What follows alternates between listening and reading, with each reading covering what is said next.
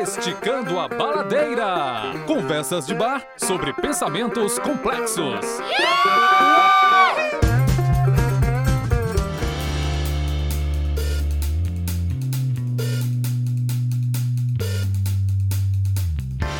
Olá, pessoas, tudo bem? Espero que sim. Eu sou Edmilson Júnior e esse é o Esticando a Baladeira, um podcast onde três professores e um jogador discutem relações improváveis entre pensamentos complexos e a criatividade. Esticar a baladeira é uma expressão cearense que pode ser entendida como forçar a barra. Nós esticamos o assunto para além da sala de aula, tentando explorar elementos do processo criativo. Temos a edição de Elton Bastos, O artesão das frequências. ou o títere das frequências sonoras. Toma aí. Professor Diego, tudo bem? Como se joga o jogo de panelas? Eu sei, jogos de amor são pra se jogar. Que porra é essa, gente? Herbert Viana, cara. Grande música, né? Paralamas do sucesso ali pra quem é da década de 80, 90. É uma grande, uma grande canção, eu gosto muito. Não lembrava Cara, dessa. depois não que, eu gostam, ti- não? depois que eu tirei o choque de te ouvir cantando, eu comecei, eu eu comecei a lembrar que era do Herbert Viana mesmo. Sim, pois é. A ideia é essa. Sensacional. Que essa é a questão do jogo, né? Você reconhecer e não reconhecer. Tem aquela coisa, né? Aquela margem. Ui! Professor. Jorge! E você? Que regras você já rebolou no mato, professor? Tudo bom, Ed? Tudo bom, gente? Insightei a todos. Cara, eu já joguei várias mesmo, viu? Fora. várias fora. Várias, várias, várias. Essa é a nossa segunda temporada e temos um convidado. Senhores, temos hoje a honra de receber João Vilney de Oliveira Filho! Artista, comunicólogo, professor e jogador. Olá, João, tudo bem? Tio, bom? tio, tio, tio. Teu celular tem jogo, tio? Hoje vai ser assim, pessoal. Hoje vai ser altas brincar confusões. eu Pior de tudo é que na hora que tu falou assim, e jogador, eu pensei assim, pô, mas não precisa ficar falando dos vícios do cara no programa, né? Pois é, se a gente for brincar de falar dos vícios uns dos outros, o programa talvez precise de uma nova, de nova colocação aí. É, Tá, eu acho então que a gente pode pegar um pouco mais leve e lembrar do menino João, o pequeno Joãozinho. Pra gente tentar se aproximar um pouco é, dos nossos ouvintes, João, conta pra gente como é que o Joãozinho, apaixonado pelo Ceará Esporte Clube, se transformou num artista contemporâneo e professor de design digital da UFC. Vixe Maria, Edmilson. Olá, pessoal. Muito obrigado pelo convite. É uma alegria muito grande estar aqui com vocês. E eu não sei. Eu acho que é tudo uma coisa só, Edmilson. Esse pequeno menino, jogador, é, é, é este menino que continua aqui. Fazendo de conta que é artista e que é professor e continua jogando ainda. Tem uma estratégia muito interessante dele, né? Porque ele é torcedor do Ceará, né? Aprendeu a sofrer, aí se tornou professor, né? Pois eu acho que é Tem uma coisa só, Tem hein? uma lógica, né? Eu acho que tá tudo amarrado. Todo um treinamento, né? Você Consistência. descobriu, Do você modo como é descobriu. afetado pelo mundo e aí continua. O importante é ter Você consistência. descobriu, na você descobriu, né?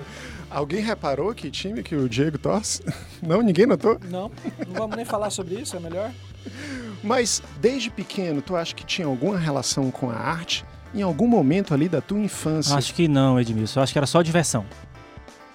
o jogo passa por aí então? E, é- e eu acho que é so- sobre isso, especialmente, que a gente vai falar hoje quando for falar de jogo. O coração do jogo é a diversão. A coisa tem que ser divertida. E se tiver diversão, tá valendo. A gente pode chamar de jogo. Eu, quando muito pequeno, não consigo me lembrar exatamente eh, se me perguntassem qual o primeiro jogo que tu jogou. Eu chutaria eh, amarelinha ou alguma dessas brincadeiras de meio de rua. Pra vocês, como é que foi? Rapaz, o, o jogo que eu acho. Assim, o jogo pelo menos que me marcou mais foi Cai no Poço. Hum. Cai no Poço era muito interessante, né? Porque Explica pro Jorge. É, E Porque na minha terra não muito- existe esse jogo, É não. isso. E será que chama cair no poço no Brasil inteiro? Tem É, eu não isso, sei, né? Cai no poço era o seguinte, né? Tá- Tava ali na sua rua, de boa, não sei o quê. Será Aí tem. tinha um. Não, Né? pior que não. as É, pessoas é se uma- jogavam lá. É, existe uma coisa chamada metáfora, certo? Ah, Ok, O- o ok, ok, ok. Aí o que é que acontece? Tinha aquela meninazinha ou rapazinho que você dava valor, né? Aí fazia o seguinte: uma pessoa vendava seus olhos, aí você tinha um leque de opções pra escolher o que é que você ia fazer com a pessoa. Né? Aí tinha abraço. Ah, é no tipo uma rosto. salada mista. Bem, É, no sul é salada mista, pronto. Sul não. No sul, sudeste. É, no etc. sudeste o pessoal fala que aqui é norte, vocês ficam bravos. É, mas lá é respeita o cara, Desculpa, mano. professor. Olha aí, bichinho. Então, é, consiste basicamente nisso. Mas aí tinha uma série de estratégias pra por assim dizer, é, roubar, né? Tipo, quando passava opa, a menina que você gosta, aí o cara dava uma beliscadazinha, né? Sim, Não sei se total, vocês faziam isso, né? Total. É, então, e aí já vinha a questão do jeitinho brasileiro, né? Como o jogo também, de certa forma, ele reflete a nossa cultura. E aí tem uma contra-estratégia, que às vezes o cabo lhe enganava.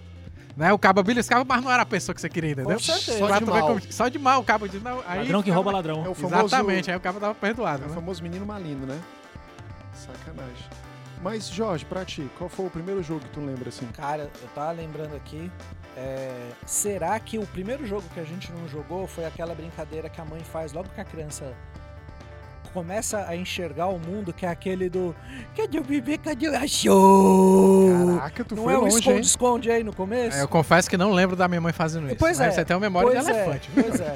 Não, talvez Não, eu não foi. lembre. Não, não tô nada. é, Tá tudo foi bem. só por causa da memória Fique mesmo. tranquilo. Deixa claro. não, Elton, volta aqui. Volta aqui, ó. É, por favor, repita. O primeiro jogo que você joga é o jogo da vida. Fiquei todo arrepiado. Tá vendo aí por que que ele é o intelectual do som? Aliás, o jogo da vida, falando sobre isso, é. A Aline e eu, a Aline resgatou lá, a Aline, minha esposa, né? É, ela resgatou um jogo da vida de muito tempo que ela tinha e a gente botou pra jogar, né? Fazia muito tempo que a gente não Funcionou? jogava. Funcionou? Funcionou, a roleta até girava. E o- você sabe o que é o pior, cara? É que aquele jogo, as regras, elas demonstram claramente as regras da nossa sociedade, não é só uma brincadeira. Porque eu falei assim, eu não vou estudar. Eu vou pelo caminho da profissão ao invés É mais sofrido. da carreira acadêmica. Cara, você trabalha mais, você acaba com mais filhos, tá? Shhh, ainda tem É, essa. é, você cai nas casas piores. Não, Jorge, mas isso é aleatório. Não é. Não é possível que seja, porque todas as vezes que eu escolhi a, a carreira profissional, né, e pulei a faculdade, até quando eu desisti no meio do caminho, tá? E aí eu falei assim, não, puta, já cansei de não ter estudado. Tem Desde que você não lá seja você professor, fala né, assim, Jorge? Não, professor lá, salário bate muito, reflete É, muito. é porque na Advogado Europa, é né? Foi 100 feito mil, na Europa o jogo, professor né? é 40, cara. Ah, é? Ah, é, tá. manicure ganha mais. Ah, tá certo. E professor tem teto de salário. Design de sobrancelha, não. então, né? Que tá na. Designer é É. pior ainda lá. O designer tá abaixo Único de todo de- mundo. Não, mas cara. design de sobrancelha ganha bem, cara. Tá. Mas um jogo Ai, que eu lembro Deus. bem da minha infância, que eu não tinha, e talvez por isso que eu lembre bem, que minhas primas tinham, é o Pense Bem. Eu, eu acho que eu Esse bem lembro desse. Mas é porque ele, é- ele era caro, né? Isso, por isso que, por isso que a É, gente eu não lembro tinha. Fala não um pouco mais, que eu não tô lembrando Pense exatamente. Bem era uma espécie de um, de um computador que ele tinha algumas teclas e aí você comprava uns cadernos. E esses cadernos vinham com os jogos, com algumas perguntas, e aí você tinha que responder no. Você digitava lá, ah, agora é o caderno número tal, né? E aí depois que você digitava o caderno, o computador. Aí você falava, esse aqui é a pergunta 2. E ele ia lá, você ia lá e ia respondendo e ele ia falando se você ia acertando ou não. Só que era um ritmo bem dinâmico, assim. Muito bacana. Eu acho que eu nunca joguei esse jogo, sabia? Eu lembro, joguei bastante. João, qual foi o teu primeiro jogo que tu É, consegue Edmilson, pois, lembrar? eu, eu não lembro, mas lembro de como eu fiquei muito. Como mexeu muito comigo quando chegou na minha mão o, um livro chamado Encontro Marcado com o Medo. Esse medo era M-E-D-O, era uma sigla. E era um livro-jogo. Não sei se vocês lembram disso. Um, livro grande e, me- e me prestou. Eu comecei a ler aquele livro que, que era um livro que você não lia do começo ao fim. Né? É um, é um livro-jogo. Você é uma personagem. Ne- Nesse, nesse livro em, espe- em específico, você era um super-herói. No começo do livro tinha que escolher qual de três superpoderes você gostaria de ter. Isso Que implica, massa. era muito legal. Isso implicar nas coisas que você era capaz de fazer. Ou era super força, ou fazer coisas levitarem, ou- e o outro, não lembro, super velocidade. Era um de três, de três Uhum. poderes. Três poderes básicos pra você iniciar. Sim. Aí dependendo da coisa que acontecesse no mundo, você poderia fazer uma coisa ou não. Sei lá, uma pedra que está caindo no desfiladeiro. Se você tiver super força, Aí Vai pra página tal. mais. é. vá, se você tiver super velocidade, vá para a página tal. Cara, tu tá lembrando um negócio que eu te dei de presente recentemente, hein? Tu lembra disso? Dois livros-jogos das aventuras dos Trapalhões. É verdade. É Que verdade. massa, cara. Muito é, bom. Isso aí não parece com, com aquele esquema que a Netflix fez? Sim, Né? sim. Não é a mesma lógica? Do, do episódio... Do Black Mirror. Black Mirror. Do Como é que Mirror, chama esse isso. episódio? Pois é, agora a minha É, infiel não tô memória me traiu mais também. uma vez. Eu não- não Vai o lembro. link, né? Fica o link aí na postagem. É, vamos deixar. exatamente. É, e é engraçado porque isso da, da Netflix, ele- é, muitas pessoas muito admiradas, meu Deus, isso é incrível, isso, essa possibilidade. E essa ideia de que o, o, o leitor ou o cliente ou a pessoa que está assistindo o filme tem a opção de escolher o caminho, não é uma coisa assim tão recente, né? Os DVDs, logo quando os DVDs foram criados, ou mesmo a TV digital, eles foram criados dizendo que essa era uma das possibilidades. Não sei se vocês Sim, lembram, alguns DVDs sim. saíram. E se Você você podia- for ver no livro, o índice é isso já, é isso né? também. Com é isso Você certeza. já também. É consegue né, escolher o modo É como um você vai jumper, ler, né? né? Um caminho, um Caraca, caminho para fazer eu dentro da leitura. hiperlink. tinha pensado nisso. O índice de todos os livros convencionais É são uma um modo possibilidade de você. escolher um caminho de leitura. É claro que há livros que são, são mais claramente isso. Não é? São, são mais, isso. né? são né? mais claramente, tem mais essa cara de jogo. Tem um que, que me vem à memória muito, muito rapidamente, que é o Jogo da Amarelinha, do Cortázar. É o uruguaio, Cortázar, se não me engano. Sim, já, Que já logo- li, mas É, logo na primeira é página ele, ele diz, olha, o que você tem na mão, na verdade é um livro, é um livro que na verdade é dois livros. Você tem duas opções de leitura. Ou você lê da referência 1 a 50 e ali você tem um livro comple- completo, com a história completa, ou você segue essa sequência que eu te mostro aqui e você vai ter um livro muito mais gordinho, muito mais robusto. Aí essa sequência que ele te apresenta te faz correr do 1 ao 50, mas entre uma referência e outra você viaja pelo livro, vendo extras. Outras coisas que aconteceram, que não são tão importantes para a história coração. É, o Cortázar fazia isso, né? Tem, tem, tem essa experiência que fez isso na literatura. É uma espécie de jogo também. Coloca na nossa mão uma leitura é, em que a gente tem muito mais decisão. Pode tomar muito mais decisão, né? Isso é, escolhas. isso é sensacional porque me faz lembrar também do livro do Ítalo Calvino, Se um Viajante na Noite de Inverno. O João eu sei que já leu, não foi? Inclusive já pode colocar também lá no, no- na biblioteca do, do Chico. No Bibliotecando. Sim, vamos colocar.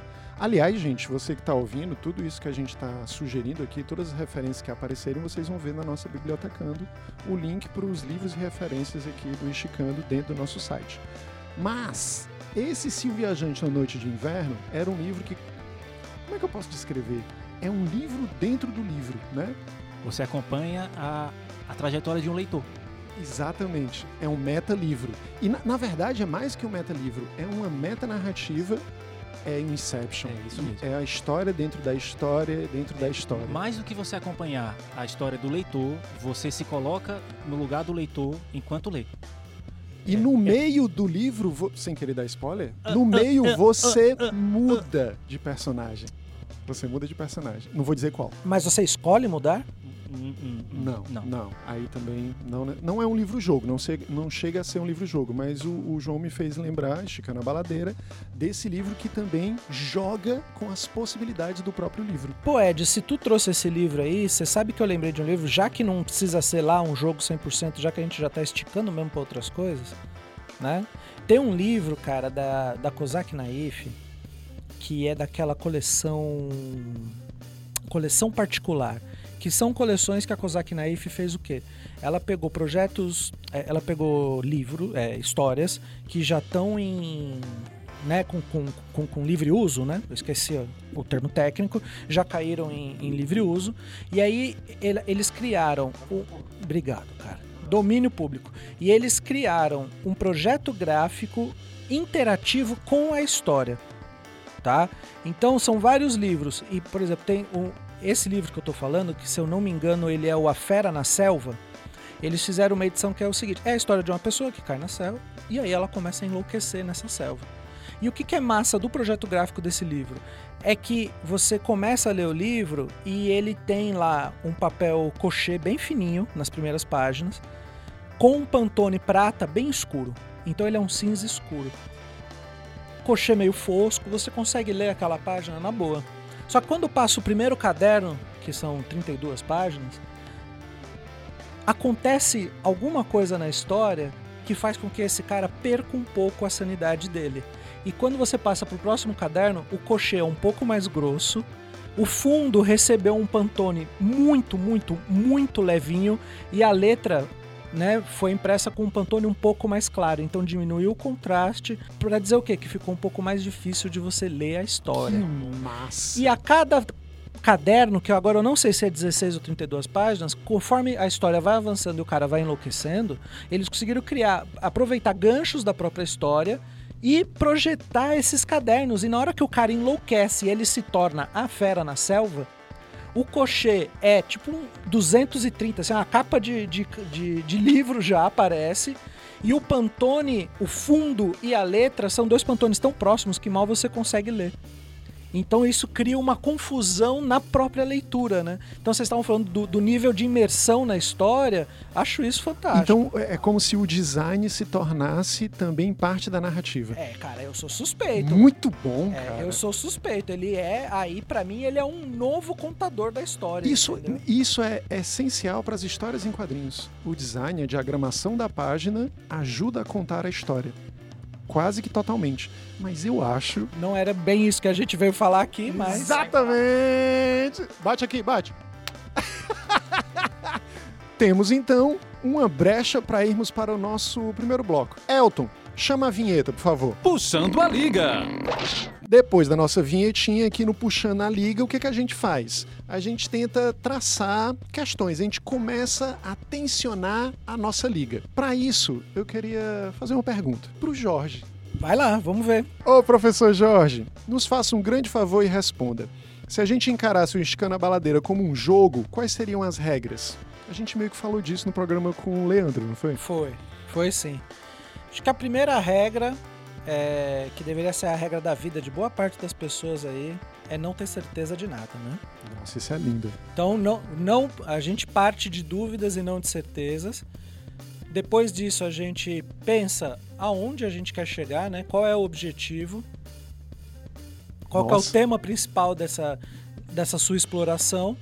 Com base nisso, você tenta se distanciar o máximo possível desse seu objetivo, Sim, sim. sem se desconectar dele. E esse é o desafio. Quer dizer, Esticar a liga sem rompê-la. É isso mesmo, cara. Chegou nesse momento o mais distante possível sem se desconectar, aí é a hora de você focar no seu objetivo e começar a fazer escolhas, né? É isso Você aí. Atira. Finalmente vem o disparo. É, é engraçado ouvindo o, o Jorge falar, pensando numa pessoa que está se esticando. A pessoa tem que ficar no metro quadrado. Né? E ela quer explorar o que tem fora desse metro quadrado, mas ela não pode sair dentro desse Isso, metro quadrado. Exatamente. E ela se estica toda e deixa uma pontinha da unha, do dedão, na- no canto desse metro quadrado. Uma coisa bem vai- Mr. Bean, né? É, Mr. e vai Aham. até o limite que a mão alcança É, e é, arranha é. o chão de lá e cheira e sente É com aquilo exatamente tá. isso, é flertar com os limites aí do- da Isso. regra, né? Mas sem sair, né? Sem sair dela. Já falei disso em outro programa, né? Mas é muito próximo daquela máxima do, do Greymar que eu tinha falado, que o, um bom investigador, se ele precisa analisar o rio, ele não analisa o rio mergulhado nele, nem da ponte, mas sim com- os pés molhados na água. Isso é fantástico. É se conectar com o objeto, né? O que, que tu acha, Diego? Eu acho interessante, né? É você se tornar, de certa forma, é, o ambiente, né? Se tornar um ambiente ao mesmo tempo sem deixar de você, ser você mesmo, né? Se deixar afetar pelo ambiente, deixar o ambiente, de certa forma, entrar em você, né? Fazer se conectar ao ambiente, se tornar o ambiente e meio que nessa relação construir com o ambiente. Nossa. Tem até um eu pensei isso agora, por isso que ficou Olha tão pai. Você não Não, sabia não falar. ficou Ai, pai, mano, ficou bonito. Isso, cara. Mas é mais ou menos isso, você né? falando. Eu tava pensando em outra coisa aqui, aí tu, mas eu vou prestar mais atenção, desculpa. Tá até um negócio aqui, né, que diz que então a regra é que não há regras, não há teorias sagradas, não há autores canônicos. Tudo pode. É uma anarquia intelectual. Ave Maria, que povo inspirado. bonito, está no site de vocês. Mas, moto. mas um chato diria o seguinte, ó. Olha, a besteira que eu tava pensando, eu tô pensando em alguma besteira, né? Sim. Mas a besteira que eu tava pensando. Obrigado por.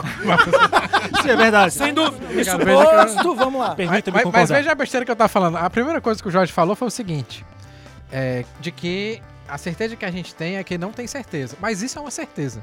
Com certeza. E aí? Não é não? E aí agora? Eu acho que dá pra perguntar pro João. João, você acha que isso tem a ver com o jogo? E mais, do que, que você quer falar pra gente aqui hoje? Ai, que confusão, Edmilson. Eu acho que sim. O bom, o bom do jogo é que cabe tudo. Cabe tudo nessa conversa sobre jogo. A gente pode falar de mil coisas e, e dentro desse, dessa Coração coisa, de mãe, né? é, dentro dessa coisa sem limite, o, o, o que eu costumo falar e falo muito para os meus alunos é da gente tentar sempre fazer o exercício de não querer definir, de não querer apontar e dizer não, isso aqui é jogo, não, isso aqui deixou de ser jogo. É, ter, ter o farol do que eu falei há pouco, do- da diversão. A gente tem que pensar que dentro do espírito do jogo tem essa coisa da diversão. Isso não quer dizer que não possa ser sério, que não possa ser levado a sério, mas tá- a, a diversão está tá dentro desse espírito e, e é muito presente, é muito forte. Isso é o que mais me interessa, eu- né, o que eu sinto no, tem a ver com A o jogo. diversão, então, seria aquilo que distinguiria o jogo, João, pra você? Tipo, É tem diversão, então a, é, a diversão pronta. Que é, tem a diversão, tem jogo. É, é, mas aí é, é, eu, eu acabo me contradizendo. É porque ele acabou de dizer que não, não dá pra definir. Até dá. É eu, eu evito, eu evito fazer isso. De, de, de tentar apontar, não, isso aqui é jogo, então este momento é um jogo. Sei lá, pode ser, a gente pode encarar como sim. O que eu tento fazer na minha vida é tentar encontrar esse momento de diversão e chamá-la de alguma maneira de jogo, nem que seja só pra mim. Tanto em sala de aula, como na relação com, com as pessoas que eu gosto, como na fila do banco. Que é uma mais vai pra filosofia. fila do banco, né? Também se torna uma filosofia. Pra mim, eu não tô dizendo que é o jeito certo Claro. nem, nem errado. Ta- Talvez a própria definição seja um jogo, né? Vamos jogar de brincar de definição. Ou seja, vamos colocar a definição em jogo. É um Sim, exercício né? criativo, faz é? sentido. A associação livre é um jogo. Porque enquanto você estava falando, obviamente, eu me lembrei do discurso do Gombrich, do qual eu já falei aqui milhares de vezes, mas é o primeiro capítulo. Né? Eu acho que ele começa esse capítulo falando que não existe arte com A maiúsculo. O que existem são artistas. E aí ele desenvolve todo um, um- um processo de pensamento tentando dizer que justamente não dá para se definir arte. Na verdade, fazer a pergunta o que é arte não faz sentido. E, e eu acho que é meio por aí.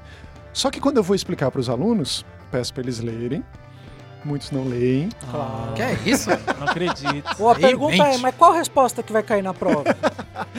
Mas durante a aula, o que tem feito muito sentido para eles é, junto com a pergunta o que é arte, eu colocar o que é o amor. Oh, Sério, é muito Pergunta legal. sem resposta, quem sabe o coração. Emílio Santiago. É. Segue o Nossa, link na bio. hoje tu tá massa, hein? Hoje tu Né? tá musical. É, porque eu to- tomei um chá aqui. Mas aí eu chego para eles e digo: tentem me responder o que é o amor. E aí fica aquela coisa, né? Amar é isso, amar é aquilo, e todo mundo tem uma definição e nenhuma dá para dizer que é errado. Amar, amar é o deserto, Edmilson. amarelo deserto. Ah, as aliterações aí.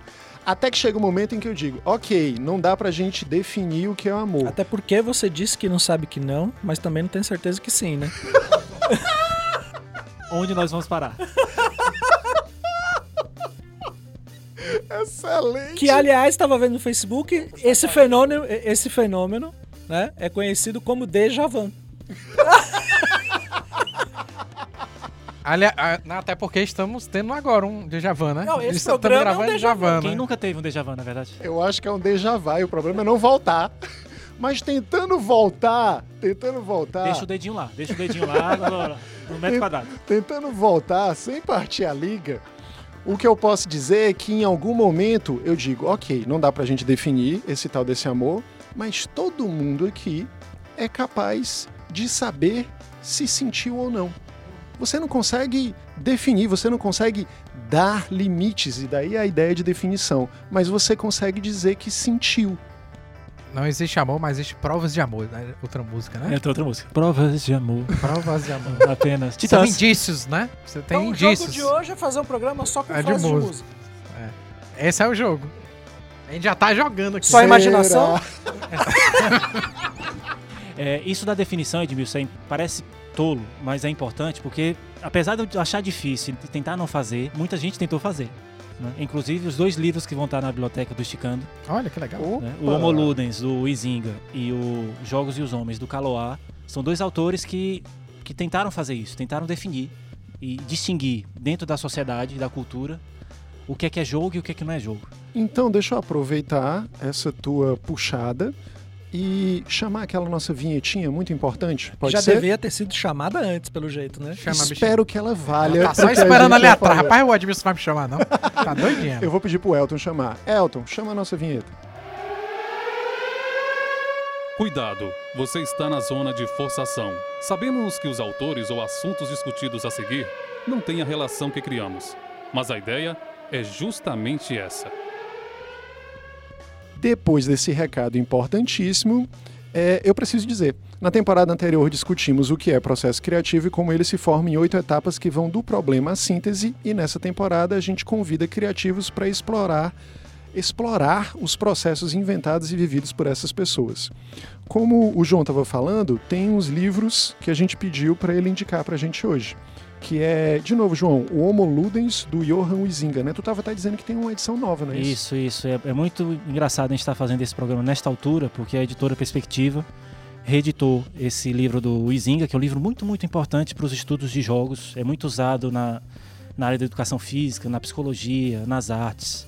É incontornável. Se você for estudar jogo, em algum momento você vai cruzar. É ou- um pedágio que você tem que pagar pra falar sobre isso. Isso, ou com ele, ou com pessoas que falam dele. E a editora, esta semana, este- agora no, no meio do mês de julho, reeditou esse livro, uma edição com capa dura, uma edição em que eles confrontam a versão holandesa, o original holandês, com a primeira tradução em inglês. E é uma edição muito mais robusta. Né? E está sendo editada agora, é uma, é uma boa dica aí de compra para quem se interessa por jogo e quer estudar mais e conhecer mais. E o outro que também é uma referência, que você começa a estudar jogo, você passa por isso, é o Roger Caloá, né? Os Jogos e os Homens. O Roger Caloá é, tem, teve, fez esse livro, que é, que é posterior ao do, do Izinga, e ele tenta fazer uma coisa que o Izinga não faz, que é tentar colocar os jogos em caixinhas. Ah, aquela tabela, né? Isso, ele cria quatro, quatro categorias e tenta organizar todos os jogos que existem, imaginem vocês a dificuldade disso, dentro dessas caixas. É claro que algumas cabem bem, outras não, mas esse exercício que ele faz é muito interessante. Eu acho menos importante isso, mas as reflexões que ele levanta são, são muito ricas. Eu gosto muito também desse outro livro. Então eu acho que dá pra começar uma esticada te fazendo uma pergunta que tem a ver com o que a gente estava falando no Puxando a Liga, agora por último, antes dos jogos de palavras e trechos de música. É, as regras foram criadas para serem quebradas? Eu acho que tem essa frase aí do senso comum que vale a pena se discutir quando se fala de jogo, né? O que, você acha? É muito legal pensar nisso aí, porque isso puxa outra pergunta, que é, é, quem, quem rouba joga, né? Ima- Imagina, você está num jogo de cartas e tem uma pessoa que ninguém sabe que está com cartas na manga. né? Esse, esse jogador, é, ele- isso faz com que ele deixe de ser jogador, De alguma forma, isso faz parte do jogo.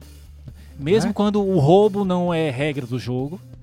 Uma- uma- o- esses dois autores que a gente falou há pouco, eles, eles tratam disso. Eles falam que para a ideia do jogo, especialmente o Izinga fala bastante sobre isso, para o espírito do jogo, o jogador que rouba não é assim tão prejudicial. Muito mal e muito prejudicial para o espírito do jogo é aquele jogador que, aquele jogador, aquela pessoa que chega e diz, olha, isso não vale nada, isso é besteira. É um Sim. cara que para de jogar. Sim, muito interessante. descrente. É o que ele tem É. razão. Interrompe o jogo. É. Opa! Pera! Não, Eita. calma. Bota tudo isso numa frase só que vai ser a chamada do episódio. Como Ele tem é? razão. É, a pessoa que rouba durante o jogo e que finge que não tá roubando, que finge que tá respeitando as regras, ela não é tão maléfica para o espírito do jogo como aquela pessoa que quando vê o jogo acontecendo diz: "Ah, isso não é importante, isso não vale nada, isso é só um jogo".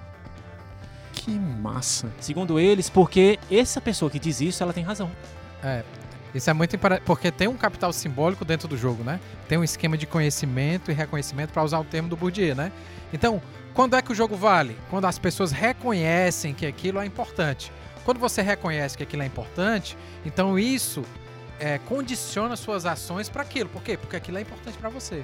Quando chega um desgraçado e diz, ah, isso aqui não vale nada, a galera, pô, isso aqui não vale nada, o cara tá Quebrou o barato. quebrou o barato da galera quando o cara diz que não vale nada, né? Então, aquele capital simbólico vai se dissolvendo. E aquele cara que rouba, ele só, ele só rouba a partir do momento que descobrem ele, né? Ele só está roubando, né? ele tá fingindo que tá respeitando as regras. Isso, mas é, o que é interessante é que ele está colocando à prova as regras. E ele também, talvez não seja o objetivo dele, provavelmente não é, não é, mas ele está criticando aquele jogo de uma maneira que vai fazer com que to toda a comunidade que joga e reconhece aquele jogo como algo válido, melhorá-lo. Ele acaba por reforçar as regras, Isso. né? E o jogo é muito importante pra ele, cara. Não é à Sim. toa que ele tá se arriscando pra poder ganhar o jogo. Sim, sim. verdade. Então, pra esse, pra esse cara, o jogo é muito importante.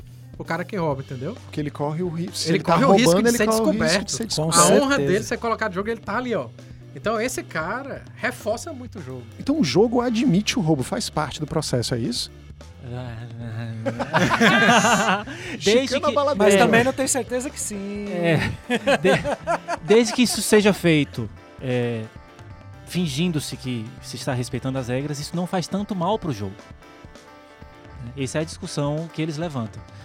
Isso é muito interessante. é- Aí, puxa, eu tava, tava ouvindo o Diego falar e você pensa, né? Um, um Ceará e Fortaleza, o estádio lotado, e passa uma família em frente daquilo que a família não se interessa nada pra, por aquilo, Só né? O que- por aquilo, o que é que né? aquilo Sim. é? O ópio do povo. Não, isso não vale nada. E- Esses dias, e aí já vou esticando aqui pro outro lado. Vai, Esses vai, dias vai. eu fui. É, no. Não sei se vocês já tiveram oportunidade, no Castelão tem um restaurante. Sem, sem Aliás, fazer. me indicaram muito já. Tem até uma banda agora, né? Você vai lá, É, em cima eu- e tem os caras tocando. É, no lá. fim, no fim de semana, durante a semana é um senhor tocando teclado. Castelão é o estádio maior que temos aqui na cidade de Fortaleza. É, foi estádio da Copa, ele Sim. é bem conhecido. Isso. Tem um restaurante e, e é incrível. Pra quem gosta de futebol, você, você almoça vendo o gramado. E eles estão preparando o gramado pra É, volta da uma primeira arena, divisão. Né? É uma arena, né? É, pra quem, pra quem não, não reconhece esse lugar como esse lugar do, do jogo, esse lugar de espetáculo, aquilo é mais um restaurante. É um restaurante com a vista que podia ser pra uma floresta, que podia ser pra um lago, podia ser pra qualquer lugar. É pra grama. Agora, pra quem viveu histórias ali, pra quem se emociona com aquele lugar, e almoçar ali é outra coisa. né? Esse lugar do jogo é, é um lugar de reconhecimento desse espírito, né? de, de, de- pertencimento. Aquilo é parte da minha história, aquilo me diz coisas, aquilo é importante pra mim. Ô, João, você consegue puxar na tua memória aí alguma coisa que é considerado jogo e pra você não faz sentido? Opa. Há algum tempo seriam as histórias em quadrinhos, né, João?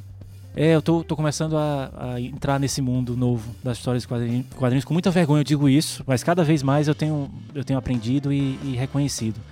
Uma coisa que ele faz aqui, Jorge, o Izinga, é, ele tenta encontrar na cultura lugares da cultura em que ele reconhece características que ele, que ele vê no jogo. né? Ele vai dizer, por exemplo, no direito. É, durante um julgamento, o juiz colocar aquela roupa, as pessoas todas respeitarem aquele espaço, respeitarem mestre, regras é mestre. Né? respeitarem regras, terem roupas específicas, terem maneiras de falar. É, ele reconhece então no direito, ele reconhece é, na religião. Há- há momentos religiosos que tem lá, as pessoas se vestem de uma maneira específica, as coisas acontecem no espaço específico. E, e tem regras que são diferentes das regras do- da vida normal. O- o- uma coisa que essas leituras me fizeram, essa aproximação da minha pesquisa com o jogo, fez-me reconhecer coisas que me davam, que mexiam comigo nos jogos, na vida. Não, ma- mais do que isso que você perguntou, mais do que coisas que as pessoas dizem que é jogo, é eu ver em coisas que normalmente não são encaradas como jogo, características do jogo. João, é maravilhoso tu dizer isso, porque há pouco tempo eu venho estudando um pouco mais sobre o conceito de imaginário e imaginação. E me peguei perturbado ao chegar numa noção parecida com essa que você estava descrevendo. De en- entender no direito, por exemplo, no conceito de direito, ou no conceito que a gente tem de dinheiro, é, narrativas, imaginações. Né? Extrapolando o que você está dizendo, seria um, um jogo também. E na- a diferença disso para um jogo de xadrez ou um jogo de damas é a seriedade ou a fé, talvez, ou a importância que se dá a essas narrativas, a essas imaginações. O direito é uma grande ficção, só que é uma ficção muito importante para o funcionamento da sociedade como a gente conhece. O dinheiro é também uma grande ficção. Ele tá mais no cotidiano, né? Digamos assim, em espaços mais cotidianos. ele né? é Enquanto respeitado. o jogo ele é mais. Né? Se- trazendo pro, pro- esticando de volta, né? Que eu estiquei para imaginação, esticando de volta pro, pro João, é, é entender é, é, que nós respeitamos e levamos muito mais a sério do que levamos a sério jogos de amarelinha, jogo de xadrez, jogo de dama e por Deixa eu vai. fazer um meio campo entre esses dois polos da esticada que tá falando. Eu vou falar uma frase do Lotman, que talvez. É, Yuri, né? Yuri, Yuri Lotman. Lotman, é, semioticista da cultura, né? Ele vai falar, ele tem um no Semiosfera 3, ele tem uma parte do livro que ele dedica ao estudo dos jogos, né? Chama La Semiosfera, é um, é um livro em espanhol. Ele fala assim: a essência da cultura da conduta lúdica consiste em saber e não saber ao mesmo tempo. Em lembrar e esquecer que a situação é fictícia. Né? Olha só. Então, há, há uma coexistência. O que é que ele tá querendo dizer aí? Ó, beleza, a gente tá jogando aqui. É, nós estamos dentro de uma, de uma regra que transforma, né, que constrói um mundo que é o um mundo lúdico. Mas, ao mesmo tempo, esse mundo não está totalmente divorciado do mundo do direito ou É. do mundo cotidiano, Não, entendeu? não pode, né? Não Imagina é. você, você jogando xadrez na praça, você tá totalmente concentrado naquele jogo de xadrez e um pombo pousa em cima da- do tabuleiro. Acabou o jogo. Ou você, por acaso, tropeça. Ou você se sente mal. O, o mundo real tá todo tempo tentando te puxar. Sai daí, cara. As É verdade. Eu vou, eu vou usar uma, uma, um- uma experiência que eu tive no jogo do Fortaleza há três semanas. Eu tava no jogo do Fortaleza, rapaz, era Fortaleza e. Foi 2x1 pro Fortaleza, jogo contra o. Não devia ser muito bom outro time, né? é, Grêmio. Ok. Tá vendo que foi o que eu disse? Grêmio, né? 2x1 contra o Grêmio. Rapaz, tinha um cara atrás de mim. Rapaz, esse cara, ele esculhambava tanto esse juiz, rapaz. Rapaz, eu fiquei com três dias com enxaqueca. Mas isso faz parte do jogo. É isso que eu tô querendo dizer. Faz parte e ao mesmo tempo não é só o jogo. Claro. Esse cara tava com sérios problemas em casa, com certeza, entendeu? Porque o cara, o juiz tava roubando? Tava. Ele foi lá pra lavar a alma. Mas né? eu só chamei o juiz de fila da puta, Tá entendeu? certo. O cara, meu irmão, o cara fala da puta. Ele se empenhou mesmo. Rapaz, o cara gritava que faltava voz, entendeu? Ou seja, o que é que eu tô querendo dizer com isso? Que o jogo, ao mesmo tempo, ele vai trazendo. Ele tem uns aspectos imanentes, mas também ele tá conectado com. Com o fora, entendeu? Ele. Ele meio que. O Roberto da Mata fala que o jogo ele traduz numa gramática imanente aquilo que tá fora dele. Ele tem uma gramaticalidade que é própria do jogo. Mas que ele, enquanto ritual, ele traduz. Ou seja, ele traduz todos os problemas dele para o bandeirinha fala da puta. Ou seja, no lugar do bandeirinha tá o, tá o, o patrão dele, sei lá, tem a mulher que reclama porque ele mijou fora da, da, da pia lá, sei lá, do não sei o que. Ou seja, tudo aquilo se condensa dentro da lógica do jogo. É catártico. É catástrofe também, É, entendeu? E, isso aí me leva para outro lugar. Mu- Muitas das discussões e da pesquisa em volta de jogo, especialmente no campo da psicologia e da biologia, vá, é, leva, o, eu tento entender o jogo a partir disso e só disso. Né? Uma das coisas importantes, especialmente o Izinga, que foi o primeiro a tentar puxar e levar para outro lado, foi tentar focar em, em outras coisas. Não, a gente não joga porque precisa, não, não é uma necessidade física ou psicológica ou biológica jogar. A gente joga porque quer. Né? Ah, Isso me traz para outra discussão que eu queria abrir para vocês. Não sei se dá tempo. Sempre Mas, dá mas, tempo. mas, mas, mas é, mas é por que, que a gente joga? O que, é que, o que é que no mundo, o que é que na nossa vida pede o jogo, nos leva a jogar? Porque se a gente pensar bem, é, é- o jogo é muito gasto. Né? Gasto de dinheiro, você vai. No, é gasto de tempo. Você, Gasto ah, de eu podia, eu podia estar né? estudando, eu podia É. estar trabalhando, eu podia Você estar se ganhando cansa dinheiro. jogando. Eu acho muito massa essa tua pergunta, sabe, João? Muito massa. Mas, mas veja como é interessante. Você tem o nosso cotidiano, é, que é um modo de pensar. Ora, quando você chega e fala assim, ora, agora eu vou colocar um conjunto de regras. Esse conjunto de regras, ele abre uma outra possibilidade de pensamento. E essas possibilidades de pensamento não se reduzem à realidade. Né? Por quê? Porque é um mundo imaginário. Ou seja, isso possibilita que você pense de N formas diferentes. Sim. Pô, cara, isso é muito legal, né não? Isso é ser criativo. Isso é ser criativo. E o que tu tá Né? chamando de cotidiano, isso é o que é mais legal, que é o que eu tô tentando extrapolar. É também um conjunto de regras, Também. né? Mas a gente já não tá na outra parte do programa, não? Não sei, mas tentando responder a tua pergunta a respeito do. Eu nem sei se eu entendi a tua pergunta. É se. Por quê? Por quê? Por que a gente joga? Enquanto tu perguntava, eu me lembrei de. Acho que eu já vi em algum documentário da BBC, alguma coisa nesse tipo, do- da brincadeira dos animais. O- o- os animais brincando. E Primeiro aí. parágrafo, Edmilson? Primeiro parágrafo aqui do livro. Ah, então foi nesse livro, então. Sim, ele, ele, ele fala, né? Dos animais. Não foi no documentário, foi, foi o começo do livro. É um verdade. fato mais antigo que a cultura, até os animais brincam. Pois é, e aí a gente meio que consegue explicar por que, que os animais brincam, né? Assim, pelo menos o, o, o que eu vi. Os animais brincam porque é um jeito de se treinar para as necessidades que ele vai ter para a sobrevivência. Você tá querendo me dizer que jogo é jogo e treino é treino. É, é, por aí. Ou pelo menos foi assim que eu entendi. Só que o Izinga vai além. Ele tenta criar umas distinções. Aí ele traz a religião, né? Ele traz É, outros e eu elementos. acho que o modo como o ser humano joga, por ter um cérebro mais complexo, por ter um cérebro capaz de imaginar, de criar hipóteses, é muito diferente do, do modo como o, animal é, joga, entendeu? É aí que a pergunta do João me deixa doido, porque se para os animais é para treinar para as atividades, por exemplo, eles brincam de briguinha, um fica mordendo o outro, dois tigres, sei lá, pequenos ficam mordendo, porque eles vão precisar dessa ferocidade, essa capacidade de combate, mas no futuro para caçar, sei lá. Aí o ser humano que é, brinca de, sei lá, jogar amarelinha, ele tá treinando o equilíbrio, será? Ou então o ser, hum- desculpa, o ser humano que, que brinca de jogar xadrez, ele tá treinando a capacidade de pensar adiante. Sempre que a gente tá jogando, a gente tá treinando viver. Será que é isso? Eu acho que a gente não tá. O que eu penso? Talvez quando nós entramos nessa, nesse jogo, nós não entramos com esse objetivo. Nós entramos com o objetivo de se divertir. Mas isso acabou se, se desenvolvendo, né? É a ideia até do lúdico na aprendizagem e por aí vai, né? Que, você, que na hora que vai ver a pessoa aprendeu e nem percebeu, né? Você meio que enganou ela e ela acabou aprendendo alguma coisa. Mas eu acho que, que algo que não- talvez não seja uma constatação muito né, proeminente e tal, mas é, Uma constatação muito proeminente. não, é, é uma constatação que, que pode ser considerada assim verdadeira e que Uhum. ninguém vai. Irrefutável. Isso, é, a palavra Boa. foi errada lá. Mas é o seguinte: os meninos, quando são crianças, brincam do quê? E as meninas, quando são crianças, brincam do quê? Né? Que todo mundo fala, ah, a menina brinca de boneca, de e gênero, isso não né? tá errado, e, o- e- Isso- e o isso menino brinca mudando, de né? carrinho, Uhum. e não sei o que lá, mas percebam que adultos eles se tornaram e o que eles faziam. Então, a, a minha pergunta que eu devo pra você é: eles não estavam treinando?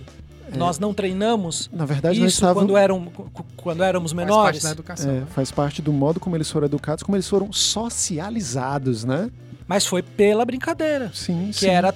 Ah, mas essa era a única linguagem que a criança tinha condição de entender? Será? Ou será que isso já foi introjetado na nossa Isso cultura e até quem dá aqueles- para aquele- brincar não aquele percebe? sketch da porta dos fundos, né? Não sei se vocês lembram. Que vai seguir na, na bio aí, a gente vai colocar, nós. Mas na, naquela que No eles. post, cara, a bio é muito pequena. Tá, Só cabe o link. Tá bom.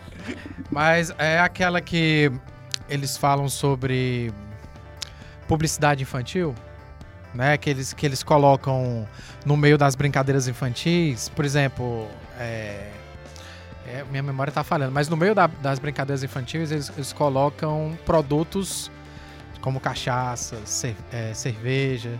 No final eles terminam até com o Bolsonaro. Nossa, bizarro. É, eu eu mas não lembro de minha ter memória visto não- esse vídeo. É, mas é muito interessante, né? Que é nesse sentido. É, é, é merchan pra criança. Quer dizer, desde criança, no meio da brincadeira, no meio do jogo, você vai colocando. Tu lembra, Elton? É tipo Da cigarrinho de, de- de chocolate. É, é. Tipo cigarro de chocolate. Ah, que isso a existia na publicidade. Andoleta, le petit, petit, petá. Nesse café com chocolate. Eles até usam esse Você negócio. coloca uma marca né? É, dentro tipo, nesse café, entendeu? Opa, nesse café. Aí o cara fala, nesse- quem, é- quem você acha que inventou essa brincadeira? Foi a gente, entendeu? Aí eles vão colocando outra coisa. Coloca ipioca. Ah, então peraí. O vídeo... aí, aí eles falam, não, ipioca pra rimar com. Ah, Aí peraí. falam, né? Então o vídeo do Porta dos Fundos tenta conectar a publicidade com as brincadeiras infantis. Isso. Ah, entendi. Eu- é, faz sentido isso pra ti, João? É, eu, eu, eu entendo, mas eu não sei se é tão direto assim. Se, se- se é tão, se é tão assim, olha, a gente vai expor a criança esse tipo de brincadeira para fazer. Eu sei que vocês não estão dizendo isso, mas muitas vezes é isso que se pensa. Se a gente expuser a criança a determinado de brin- de tipo de brincadeira, com toda certeza ela vai ser uma criança preparada para ser engenheira, ou para ser médica, ou para ser. Não é? Nós É, temos é- escolas infantis que estão tendo aula de coach, né? Então, Meu Deus, é, pô. então Sério? a gente. É, Sabe não, que isso vai é. levar a gente para a exterminação. tá? Não, o Bartz tem um Eu falei trabalho. parte do grupo que extermina, né? Não. Vai todo mundo. Naquele livro Mitologias, né? O Bartz ele fala sobre isso, né? De, com, de como as, as, as mulheres, por exemplo, a partir dessa brincadeira com, com barbos, no que, são adestradas a serem mães de famílias, tal como os meninos, né? Então, dentro dessa lógica machista, Sim. tá, entendeu? Eu, eu entendo e, e acompanho essa discussão. A- a- o meu pezinho atrás é isso. Não é esse jogo. Ou não é só esse jogo, Não, né? claro, não Né, se reduz a jogo- isso, né? Foi um Claro. uso que o capitalismo, talvez, Pode a partir crer. desses autores. É mais um dos lugares em que toda essa história que, que, que, que cria esse tipo de sociedade na qual nós estamos inseridos a- alimenta né, a formação desse tipo de, de ser humano. Né? Não, é, Eu não é não- só nesse lugar. Eu não acredito, por Como exemplo. tem formas que- do jogo ser resistência também, né? Abrir outras formas de percepção. Eu acho que, inclusive, que o jogo. eh, Eu posso me estender aqui um pouco para falar sobre o contrário, né? Ah, O jogo talvez seja uma, uma, uma melhor estratégia para empatia. Porque o jogo você é obrigado a ser afetado pelo outro quando você tá jogando. Quando você tá jogando, você tem que ler o outro. Você tem que perceber se o outro tá afetado, você tem que perceber como o outro pensa, tem que perceber se o outro lhe leu, né? Então é toda uma lógica de se colocar no lugar do outro. Tanto é, que amigos de infância quando os amigos crescem, eles ficam lembrando de do desempenho dos amigos em determinados jogos e começam a fazer essas associações. Ah, o Jorge era muito ruim de esconde-esconde. Era lógico que nessa situação de emprego, gente, dá pra você esticar isso. você porque sabe como faz o cara parte pensa, da né? personalidade, né? Pô, o cara É. já jogava bem Street Fighter, mas no, no futebol o cara era, era ruim, né? Então mas você acaba vendo mais ou menos quando o cara pensa, né? Então no jogo é, surge mesmo uma inteligência coletiva. Sim, porque rola essas É. múltiplas afetações, né? Isso. Digamos assim. Mesmo que seja um jogo individual, quando você tá jogando Street Fighter, por exemplo, você não tá acomodando só o seu lutador, porque você tem que ler como o outro joga. Né? Então você, você, teoricamente é só você, mas você tá jogando você e o outro. Porque você se move de acordo com o modo como o outro se move, né? Então, o cara joga na estratégia voadora e rasteira, então tem que. Né, a nova, né? Tem que pensar num modo Ele é apelão. de né? jogar, né? Entendeu? Então, na verdade, é um- uma sincronização de mentes. E o, e o jogo faz com que você se coloque no lugar do outro. Isso uma que você tá né? falando, Diego, eu até fico imaginando aqui que em contrapartida a isso, né, começaram a surgir novos jogos que não se preocupam tanto eh, na competição entre os jogadores, mas eles criam um adversário que seria um, um- que faz parte da história do jogo e, as- e o- e os jogadores se unem contra isso ou para chegar que são os jogos colaborativos, né? Isso seria talvez uma tendência aí até da necessidade de se reforçar essa empatia que você está falando. Mas é um, um outro tipo de empatia, né? Não a empatia de eu vou ter que ler o outro para conseguir ganhar dele, essa empatia estratégica, por assim dizer, mas uma empatia mesmo de eu junto com você, eu complemento o que o que você né, não consegue, você me complementa, por aí vai. O que, que você acha disso aí, Júnior? É, é- é muito engraçado porque a, gente vai para vários lugares e parece que essa baladeira vai sendo esticada um- um- umas, umas horas para lá, outras horas para cá, mas não é. A gente está esticando todo, todo mundo bonitinho para o mesmo lado. É, a, a gente falando sobre essa, essa, essa coisa desse, desse jogo que é usado para ensinar de- determinada coisa, mas que não deveria ser pensado, pelo menos é o que eu acredito, ser pensado para ensinar. O jogo é muito mais do que um lugar de aprendizagem, um lugar de formação da sociedade. E depois pensar, os jogos podem proporcionar isso ou podem não proporcionar, ou então pessoas que podem ser lidas é, enquanto jogadoras, isso repercute na vida dela, isso tudo é uma coisa só, se a gente pensar bem. Não é? É, é um pouco o que o Diego estava falando antes, o, o jogo não está descolado da vida, apesar de ser esse exercício de descolar da vida. Né? A pessoa que, em princípio, é muito fria e calculista, ela vai se interessar por jogos onde isso pode ser reforçado, ou vai se colocar em situações, especialmente no lugar do jogo, em que ela pode experimentar outro tipo de coisa que ela não é tão boa. Não é? É- Essa pessoa que vai jogar, ou que entra nesse mundo novo, ela vai com o que ela é, com o que ela sabe, com o que ela viveu. Não vira um. Não vai fazer assim, agora eu vou incorporar aqui uma outra entidade e aprender coisas novas só porque eu estou nesse lugar maravilhoso que é o lugar do jogo. Apesar de existirem jogos que a intenção é justamente essa, você assumir um no- uma nova personagem, né? Mas óbvio você não deixa de ser quem é. Né? Você vai para esse lugar com, com, com o que você sabe, com o que você viveu, com as coisas que leu, com as Isso que o coisas... João Seu fala- jeito de ser aquele novo personagem. Parece né? muito Goffman, né? Isso que o João tá falando, né? Essa- Essa questão de que você incorpora papéis sociais, né? Em cada instituição que você chega, né? Você tá jogando, de certa forma. Você vai colocando uma espécie de uma representação do eu nessa sua vida cotidiana, né? Sim, faz Você- sentido. você Aí quando você pensa que- máscaras, né? que cada a, a, a, indústria de entretenimento que mais, que mais rende atualmente é a indústria dos jogos. Né? E superou o cinema e superou todas as outras. Tem até os esports agora, né? League of Legends e coisas do gênero. Não é a profissionalização desse tipo de, de atividade. É, os jogos de tabuleiro cada vez mais cativando cada vez mais pessoas de todas as idades. Sofisticados e caros, né? Uma palavra muito interessante que o João falou foi divertimento, né? Porque o divertimento tá no jogo, né? E o divertimento produz emoções positivas. E as emoções positivas abrem nossa mente para o mundo, né? E abrindo nossa mente para o mundo e, e as emoções positivas também reforçam nossa memória. Reforçando nossa memória, reforçam nosso aprendizado. Ou seja, é todo um processo de alimentação da nossa mente que tem a ver com, com né, o Isso aí. aprendizado e tem a ver com o jogo, né? Não, era, era, era isso que eu ia dizer. É, é, a, a coisa acontece sem ela, necessariamente ser, ser para isso. Eu tenho um pezinho atrás, por exemplo, com, com jogos educativos. Né? Assim, tudo bem, pode ser uma ferramenta para ajudar a aprender determinada coisa. Você pensa lá, as crianças que jogaram Age of Empires ap- aprenderam muito de história, ou quem jogou Civilization. É ótimo que aconteça isso, mas não me parece que esses jogos tenham sido criados para isso, para fazer as foram. pessoas. Porque senão Assassin's Creed também. Pois é.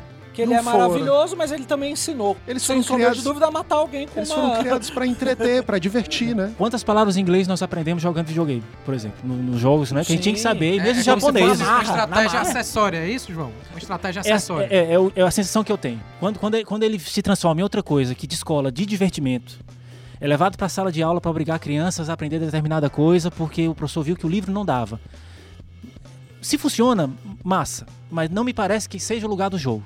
Se funciona como ferramenta, Deixa eu só te provocar então. Isso faz a gente pensar que o jogo é o contrário de seriedade? a pergunta é boa, Ed. Não, há jogos, sé- há jogos sérios. Né? Você pode dizer que um jogo de gamão é um jogo. O jogo da vida que o Elton falou. É. O War, rapaz, você já viu o pessoal jogando War? rapaz, o War é sério demais. A seriedade não está em, contra... em oposição à diversão. Há jogos sérios e que as pessoas se divertem nesse lugar de seriedade também. Quando, quando, eu, quando eu falo em diversão, eu acho que a primeira coisa que aparece nas mentes são pessoas, Comercial de margarina sei com lá, é, sorrisos bo- bobos e caras abestalhadas e gente. Não sei, diversão não é isso, né? Tem qualquer coisa prazerosa ali que pode estar tanto na seriedade ou na tensão ou no medo. É, por exemplo, eu me divirto dando aula e é o meu trabalho. Não, isso é um pouco esquisito. E é, uma, É, e é uma coisa que eu levo a sério. eu, eu, eu Mas eu não me divirto. procurar ajuda porque você já procura.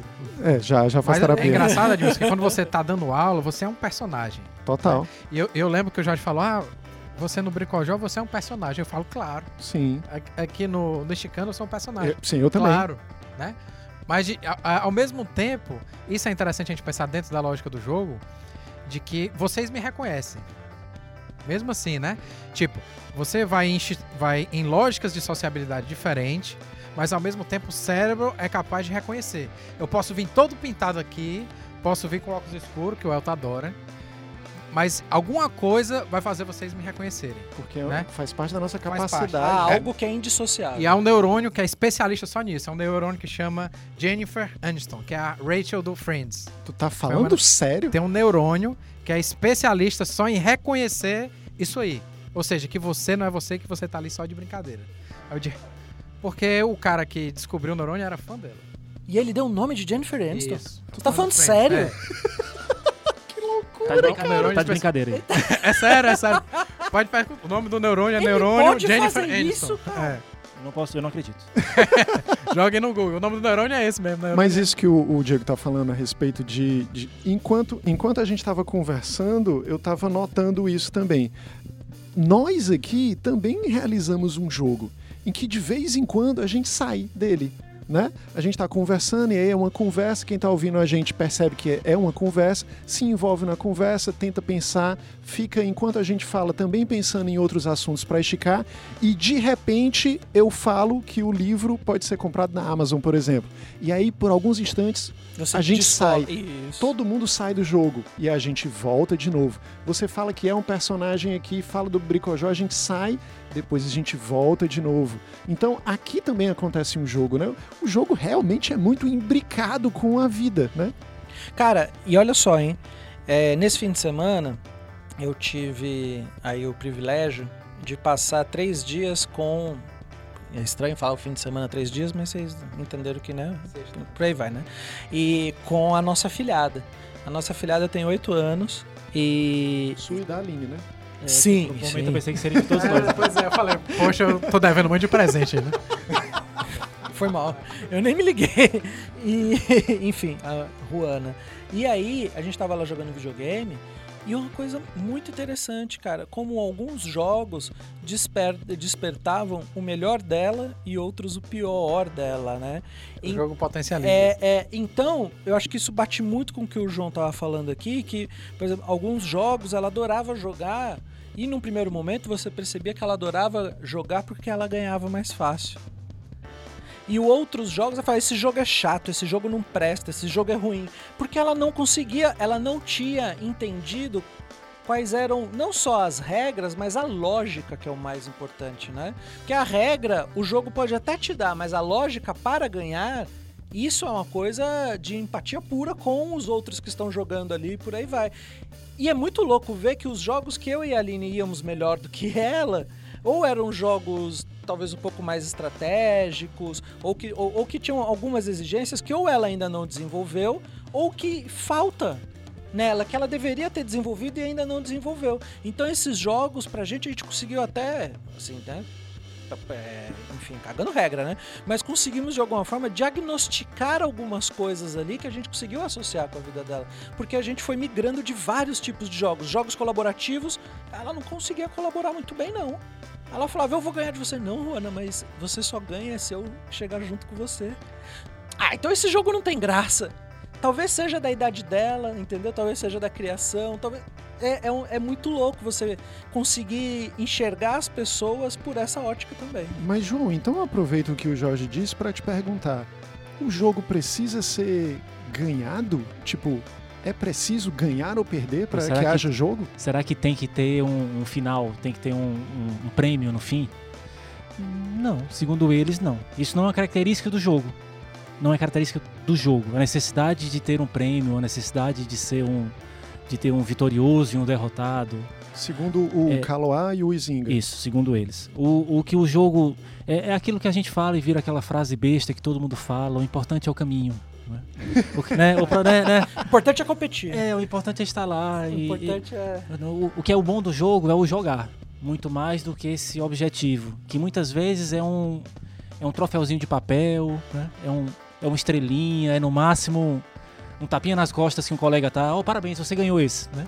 Não tem, não é uma vitória, não é um a mega cena, não é um, um salário no fim do mês, é outro tipo de prêmio. E mesmo quando há um prêmio, normalmente é esse prêmio que não, não muda a vida da pessoa. Mas eu percebo que há jogos, é, como no exemplo do Jorge aí, retomando, há jogos mais simples e jogos mais é, complexos nos elaborados com estrutura muito complexa, com muitas etapas.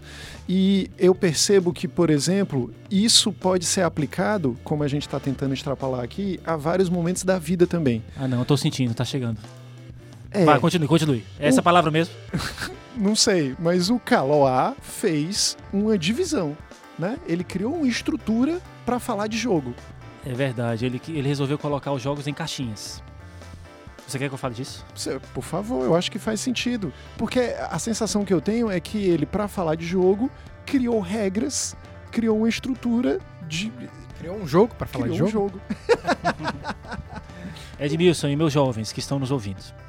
O, o Kaloa escreveu esse livro, Jogos e os Homens, bastante tempo depois do Izinga. O primeiro capítulo do livro, ele faz um resumo do que o Izinga fez e diz, olha, o Izinga foi sensacional. Falou tudo certo. Só que ele esqueceu de fazer uma coisa importante, que era colocar os jogos em caixinhas. Que era dividir os jogos. Isso é coisa do- dos estruturalistas, é isso? Justamente, ele é, ele é estruturalista Categorizar. da unha até o tá último fio de tá cabelo. fora. colocar em caixinhas e só assim ser capaz de entender os jogos. Aí ele fala, olha, tudo que ele fez foi bem, mas não fez em caixinhas e é o que eu vou fazer aqui nesse livro. Massa. ele organiza em quatro caixinhas. A primeira ele chama de Agon, né, onde ele coloca os jogos de competição. O, o segundo, o segundo grupo é o Alea, que são jogos de sorte. O terceiro é o Mimicry, que são jogos de simulacro. Eu vou já falar um pouquinho de cada um. E o terceiro é, é, chama E-Links, que são jogos de vertigem. Ele organiza esses jogos numa, numa, Uma numa tabela? linha que vai desde a. Que, que, assim, um- em limites. O Ah, limite tá. superior é a paidia, que, sei lá, podia, a gente pode pensar em paidia como loucura total. E na outra ponta ele coloca o Ludus, que são. Que é, sem loucura. São jogos mais organizados. Nossa, que legal! E a gente está acostumado a chamar de lúdico justamente o que é não necessariamente organizado no sentido de sério, né? Só pra vocês terem ideia, ele coloca aqui perto da paidia, por exemplo, algazarra, agitação, risada. E perto de Ludus coloca palavras cruzadas, paciência, solitário. Ai, que chato. A- aí, aí como é que ele faz? No Agon, por exemplo, jogos de competição. Na- perto de paidia, perto de loucura, estão os jogos de corrida, de luta, o atletismo, todos eles, esses tipos de jogos que não são regulamentados. É uma corrida que você vai fazer com seus amigos, né? Quem chegar no bebedouro primeiro ganha. né? Seria um jogo de competição, mas mais ligado à paidia. Se a gente for pensar nos Jogos Olímpicos, por exemplo, é um jogo do mesmo tipo, é um Mas mais Agon, próximo do Ludus. mais próximo do Lutus. É como se ele fosse categorizando dentro da categoria. Entendi. É uma estrutura que você pode relacionar as caixinhas e dessas relações é que produz sentido. É estruturalista mesmo, né? Você tem Oh. os elementos mínimos e a relação entre os elementos mínimos produz sentido. Encarrar esculpido, né? Que é o cagado e cuspido, que, é, que a gente fala, encarrar esculpido. Não, acabou de criar já o quadrado semiótico já. Sim. Já tá feito. É, o jogos de sorte, a Leia. Mais próximos de pai dia, ele coloca lenga-lengas ou cara ou coroa. Lenga-lengas. O que, que é lenga-lenga? Lenga-lenga é aquela, é aquela brincadeirinha de. não sei. Eu ia falar uma besteira, não é isso. Apareceu, Pensei melhor, não é? Não. Quem souber o que é, bota aí nos comentários do Twitter, do Instagram, do Se Facebook. você já tiver brincado de lenga-lenga, né? Conta pra Você gente conta como pra é. gente como foi. É, e dentro do Alea, jogos de sorte, mais próximos de ludos, ele coloca loteria simples, loterias compostas, roleta, aposta. São jogos de sorte mais organizados, Sim. com mais regras. Ah, pelo que eu tô vendo aqui, João, lenga-lenga é jogos com mãos. Então, tipo a doleta, babalu, Ah, babalu é. Califórnia. Sim, pensei em outra coisa. já. Elástico. Faz muito sentido. Legal. Terceiro grupo, Mimicry, é, simulacro. Mais próximo de pai dia, imitações infantis, ilusionismo, bonecas, brinquedos, máscara, disfarce. Normalmente quando a gente pensa em jogo, a gente não pensa nesse lugar, né? Brincar de boneca. É uma, é uma espécie de jogo também. Naquele momento, há regras ali em volta, a comidinha que não existe, é uma comidinha que existe, que vai na boca da boneca, ela tá com a De barriga pra boneco dentro. também, né? É, de boneco. Sim, Brincava muito de sim. boneco. Vocês colocam em ação. É, É, é. Cavaleiro do Zodíaco. Colocar Total. o, o Você saco inventava as historinhas e tal, né? Eu quê. fazia armadura usando fita adesiva. É, eu usava o He-Man junto com os... É, não tinha nada a ver, Eu né? também a ver. misturava E- tudo. E eles É, todos tal. entendiam-se bem. Era engraçado. Quer dizer, a gente inventou o crossover naquela época. É, já existia. Já, já. É verdade, a necessidade. Mas aí na outra ponta o Mimicry vai pra onde? Teatro, artes do espetáculo em geral.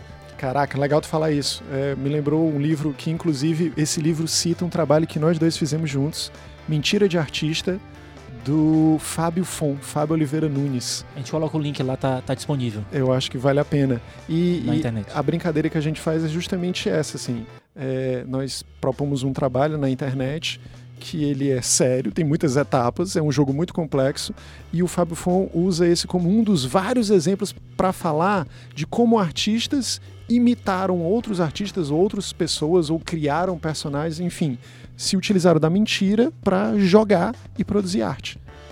É muito massa esse É livro. muito massa. Fala de muitos artistas que fizeram isso, que criaram pessoas e criaram personagens pra fazer arte. né? E o terceiro grupo, que ele chama de links, que são jogos de vertigem.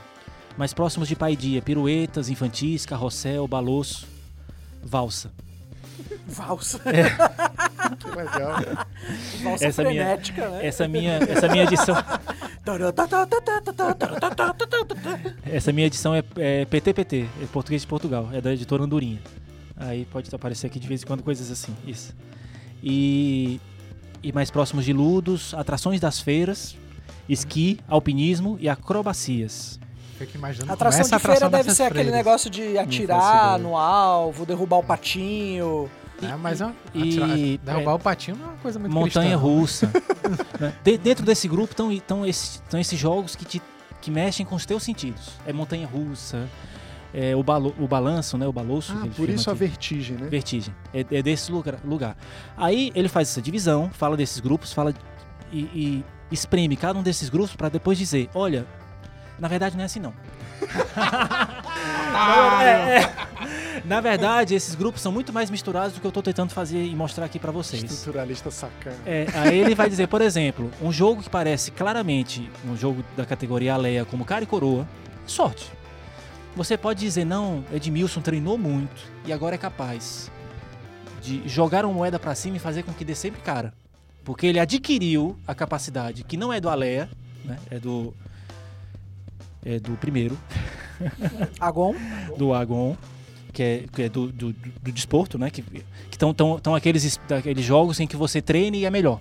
Treine é melhor. Os, os atletismos É e tipo tudo. embaralhar, né? Você pode embaralhar por embaralhar e aí dá na sorte, mas quando você aprende a embaralhar, você faz maço. Tem a ver com habilidade, com técnica, né? Aí ele começa a misturar esses lugares. E, e é interessante. Apesar, apesar de eu, ter, de eu falar e ser mais chato com ele, porque ele faz isso, mas é interessante pensar nisso, nessa possibilidade. Uma coisa que é tão difícil de definir, você não só ser capaz de definir, como colocar em caixinhas. Um julgamento é um jogo? Olha aí! Voltamos para o direito, hein? Voltamos, hein? É, o Isiga não tenta fazer isso, mas ele, tenta, ele reconhece no direito como reconhece na poesia, Na religião. na religião, na linguagem, em vários lugares da cultura, características do jogo. Eu lembro de uma conversa que a gente já teve, João. Que você fala, que, que eu te perguntei até, entrevista de emprego é um jogo? E, e eu vou misturar. É, é Vou misturar. A gamificação Ah, tá no aí, era ambiente aí. corporativo. Era essa aí que ia chegar, Deus né? Eu, eu pensei que ia terminar o programa e dizer, pessoal, muito obrigado. pra gente ter chegado no A gente fim tocou desse... em dois pontos que deixou ele extremamente Foi, triste. foi. né, Não, mas era esse, eu tava com medo de chegar a isso. Essa palavra não tinha aparecido Ah, ainda. essa era aquela Era. palavra que tu, tu achou que eu ia dizer. era, eu pensei que você fosse falar naquele momento. É, Pensou que ia escapar. É muito triste, né? Porque a, a gente a gente tava falando do São duas do- coisas tristes, né? da coisa do prêmio. Né? Até ele fala, não sei se vocês perceberam quando eu falei no- nos jogos de, de azar, ele fala na loteria. Aí você pode pensar, puxa vida, mas ele não tava- eles não estavam falando há pouco que no, o jogo não cria nada, o jogo, o prêmio não é assim tão importante. Né? E na loteria, como é que é isso? Eles falam sobre isso aqui. É, na loteria não, não se cria nada normalmente, normalmente. Normalmente quem ganha na loteria é a loteria. Né? E quando algum dos jogadores ganha, ele realmente não ganhou nada novo. No máximo ele conseguiu parte do dinheiro, que era de todos, e foi pra mão dele. É, é diferente de- do, do agricultor que pega uma semente e planta na terra, e aquela semente vai virar um pé de milho. Ali tem criação, ali tem Entendi. trabalho. né? Tem É, completamente, cultivo, né? é completamente diferente. Ele plantou, ele Tá colocou água, colocou energia ali e aquela energia virou uma coisa nova. Não é o que acontece na loteria. É, A diferença entre criação e consumo, né? Justamente. Aí a gente tá falando disso, né? Do, do ah, então o prêmio não é tão importante, põe o jogo. Aí chega a nossa sociedade má.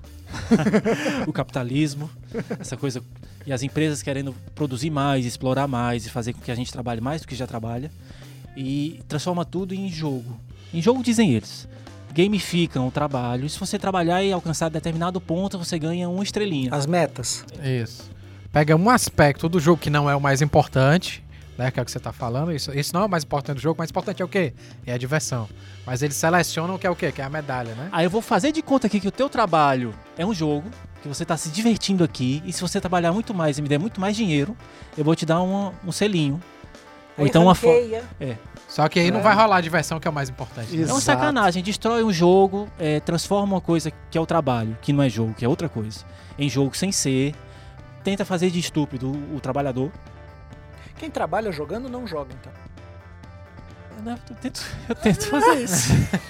eu tento inserir, fazer isso. é, eu tento inserir no meu trabalho momentos em que eu me divirto e que eu transforme, mas eu tenho consciência de que aquilo não é um jogo. Mas e se o seu trabalho for jogar? O que, é que vocês acham? eu tenho muito claro já. A Mandou gente, tá, de volta. né, a gente tá falando do futebol, né? Como, como pra gente. Os torcedores, aquilo é incrível. né? Me parece que o jogo que a gente joga naquele lugar, na arquibancada, é um jogo diferente do que aquelas pessoas lá dentro jogam. A partir do momento que você recebe por aquilo e que aquilo implica. Acho que transforma-se em outra coisa. É, e é um jogo hipotético pra gente, né? Porque a gente tá assistindo ali, aí fala, pai, se fosse eu, eu tinha lançado aquela bola lá do outro lado. A gente Mas você não precisa ter domínio, a né? técnica, né? Não, Pra bater a tua bola, visão, pra a tua avisar, é visão outro. de jogo é completamente E outra, a sua situação inteiro. emocional é totalmente diferente. Você tá sentado de boa ali, o cara tá com o Bêbado. cara, É. com o cara no seu cangote, quer dizer, a situação emocional é totalmente Com diferente, o ponto é certeza. totalmente diferente, É, né? é quase como a gente É voltar pro lógica. começo e pensar. É um livro que a gente joga ali só com sumário no máximo. É, pois é? é. A gente não tem domínio daquilo que tá acontecendo é, no campo. pois é, é totalmente outro. A gente joga um jogo muito bom. Ah, esse gol até eu fazia. Fazia o caralho, mas você Fazia tá nada. sentado ali é totalmente diferente, né? Todo dia de manhã e de tarde, não ter fim de semana é pesado. pô. Isso é muito massa, porque eu aqui tô me sentindo um exemplo do que a gente tava falando no início também. Pra mim, não faz sentido o futebol. Então, eu seria o cara que estragaria o jogo. A gente podia ter dito isso desde o começo, né? A gente já sabia disso.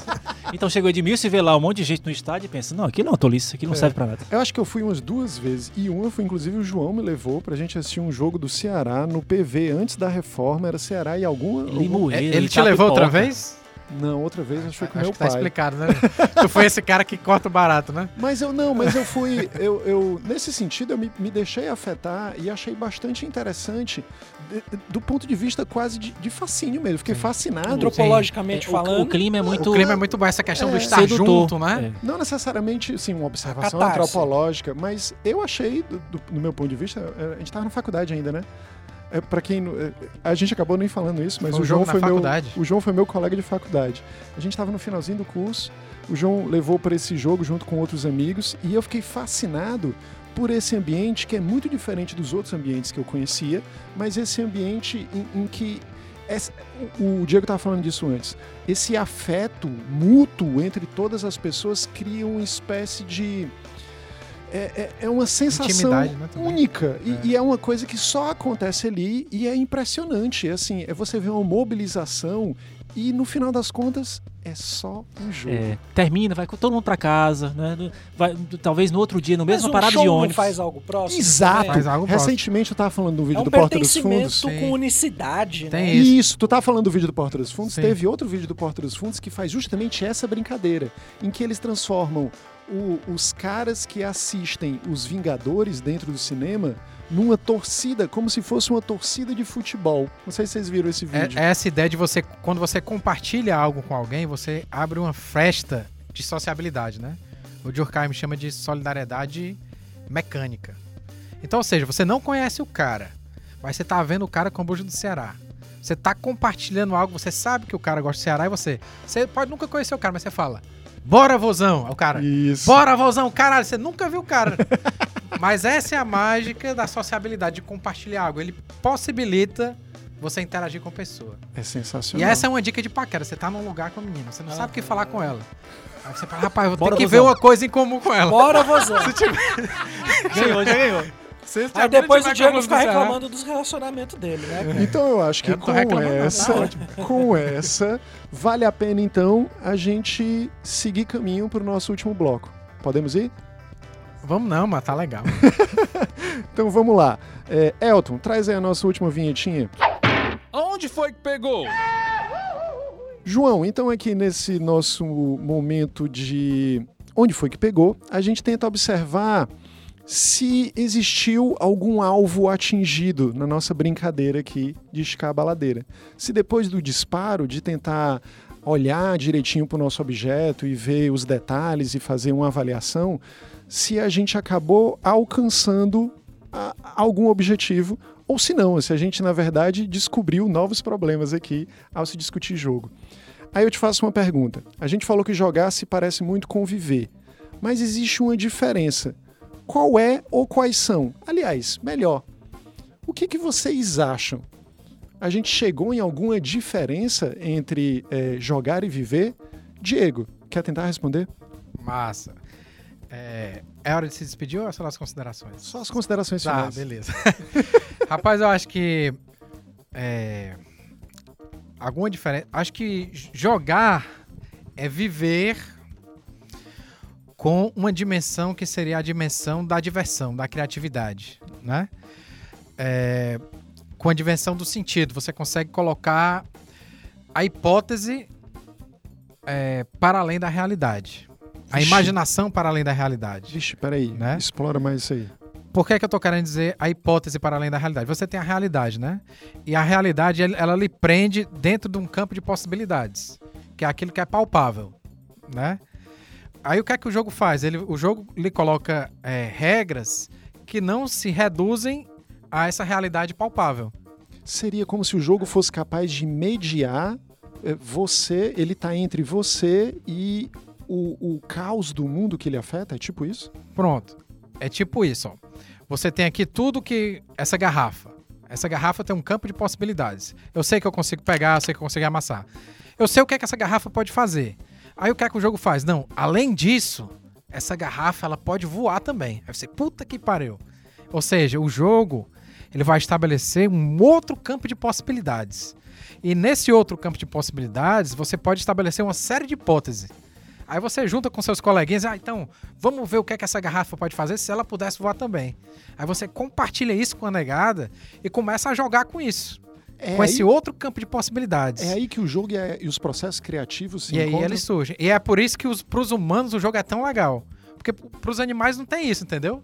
Mas pros humanos, enquanto elaborar hipóteses, quando você elabora uma hipótese, o que é que seu cérebro faz? Dá um biscoitinho pra você. Você libera essa. Caralho, nunca tinha pensado nisso antes. Aí você vai o quê? Elaborando hipóteses junto com os coleguinhas e.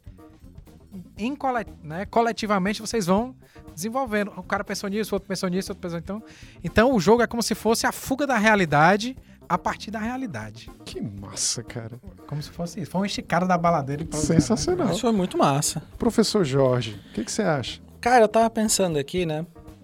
Tem algumas pessoas, eu vou falar especificamente minha mãe até. Minha mãe, ela tem uma frase que às vezes eu uso muito, mas que me irrita muito essa frase, que ela fala assim: Jorge, não sei porque você está irritado, essa era a regra do jogo. é, mas é coisa besta, assim, né? E eu acho que isso pode ser, se ser encontrado em vários momentos da nossa vida, né? E o que me irrita é o fato dela falar isso em coisas que são a vida. E é claro que aquilo também é um jogo, é um simulacro, por aí vai, né? Mas, por exemplo, vamos lá no emprego, vamos lá no emprego. Pô, eu tô fazendo o meu melhor, né? Supostamente, né? Eu estou fazendo o meu melhor, eu estou aqui chegando às 8, saindo às 18, eu entreguei o meu trabalho, eu tô não sei o que lá. Mas porque eu não tenho a roupa tal, o fulano de tal que poderia me dar uma promoção, que poderia me levar para aquela reunião que eu queria ir, que queria, que poderia me dar o cliente tal, ele não vai me dar porque eu não tenho a, eu não estou seguindo a regra do jogo. Aquela coisa do direito, o advogado que que, que ele se veste como se ele fosse um cara que sempre vencesse? Com aquele melhor, aquele melhor relógio, aquele melhor sapato, aquele terno e não sei o que lá. E quando eu, eu, me irrito com isso, eu me revolto em, em, certa medida com esse tipo de coisa, ela fala, não, Jorge, mas essa é a regra do jogo. Eu acho que é um jeito interessante de entender que, que sim, faz parte do jogo realmente você assumir esses códigos e não é a sua revolta que vai fazer com que esses códigos, essas regras mudem, né? É, por um lado, é interessante encarar como um jogo, para sabendo que é um jogo, você decidir naquele momento se você joga ou não joga. Né? Eu lembro que outra conversa que a gente teve com o João, num, num déjà vu passado aí. Déjà vu. É, a gente. O, o, o João bateu o pé muito numa coisa que era assim João, o que, que é um jogo? Isso é um jogo, isso é um jogo. E o João muitas vezes falava assim, mas você tem o direito de sair? Pronto, isso é, não é? Isso é uma das coisas que eu ia falar agora. Ô, a gente João, não falou desculpa. sobre isso. Não, é que você seria importante. né? É, é, é voluntário. Você, não É. tá, você não pode ser obrigado. É. O- Os Jogos Mortais, por exemplo, aquele Isso. filme, né? Ou a entrevista de emprego, né? É você pode sair. E é isso que pega pra mim, né? Na hora que eu fico pensando nessa relação de vida e jogo, é, me irrita um pouco que as pessoas que dão as regras, mudam as regras enquanto o jogo está rodando para o próprio benefício, né? E isso irrita, inclusive, quando você está só jogando, né? Isso acontece muito nos nossos empregos, O né? quê? Não, mas isso aí é quinta-feira, né? Total. Qual é a nova regra que nós descobrimos aqui, né? E mandaram um e-mail e com ela veio toda a atualização do software, né? A partir de agora, as regras são essa daqui que você tem que seguir. Ao mesmo tempo, encarar como um jogo determinadas coisas também possibilita enta- entender esses mecanismos que não estão tão claros. Então, às vezes, você tá, tá tentando fazer o melhor, alguém chega pra você e fala: Mas você não entendeu, não? Como é que funciona esse jogo? Esse jogo é assim, assim, assim. E nesse momento, a melhor carta que você pode ter do Magic aqui é a. Eu e Ed, a gente brinca muito com Citamos isso. Né? Magic the Gathering. A carta que a gente vai usar aqui, o poder é o se fazer de sons.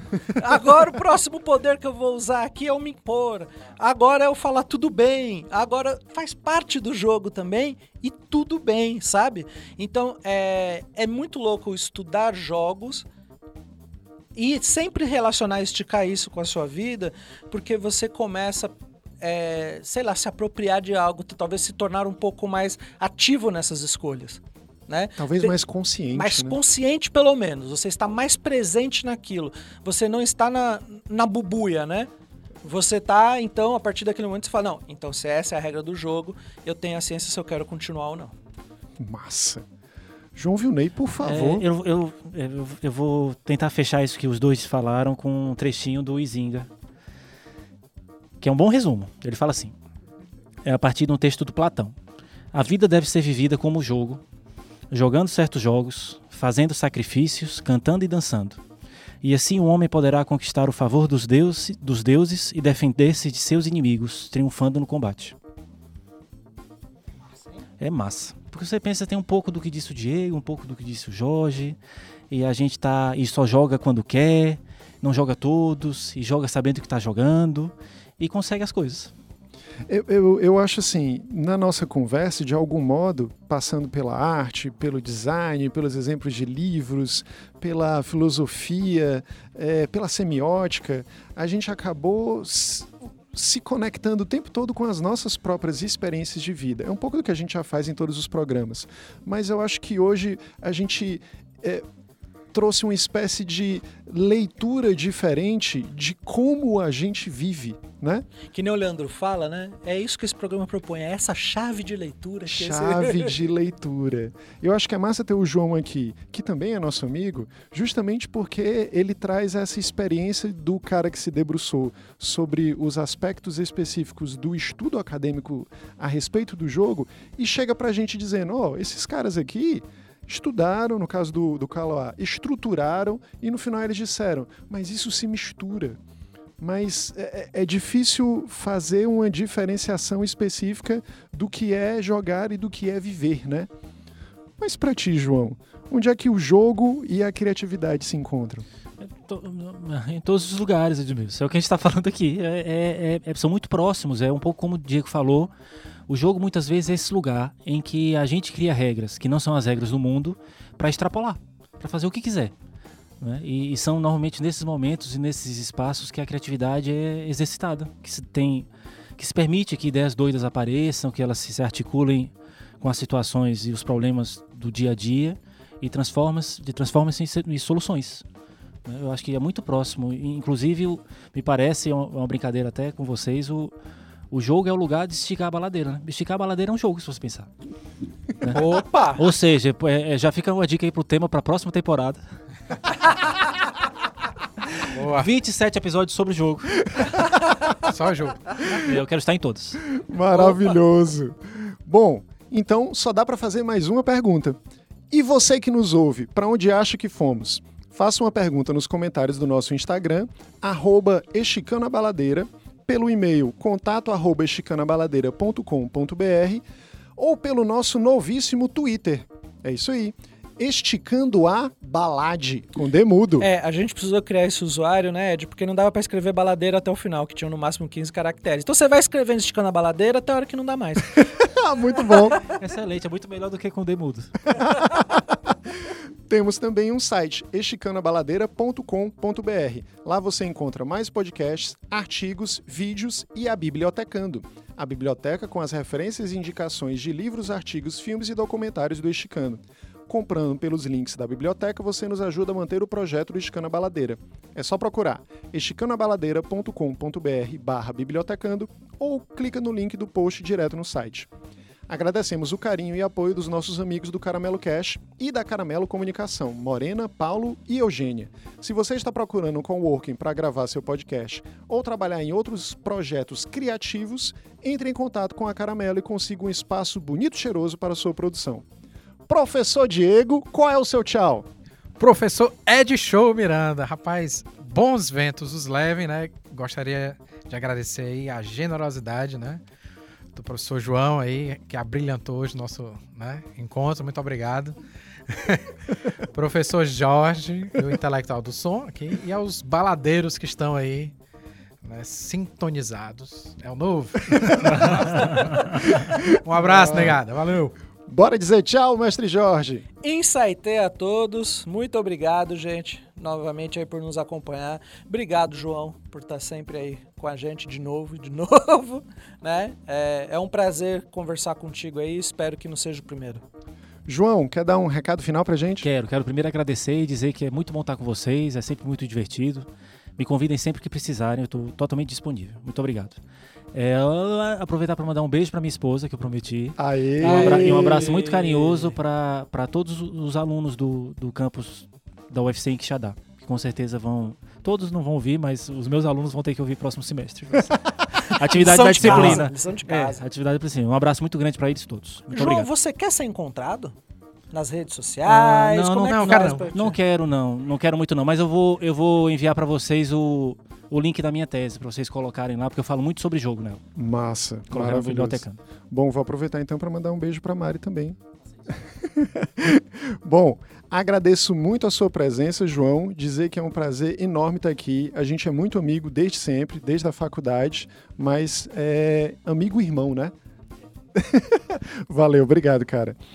Bom, agradeço a presença de todo mundo que está aqui no estúdio com a gente e a paciência de quem nos ouviu até agora uma boa continuação de vida para todos nós, adeus e obrigado pelos peixes.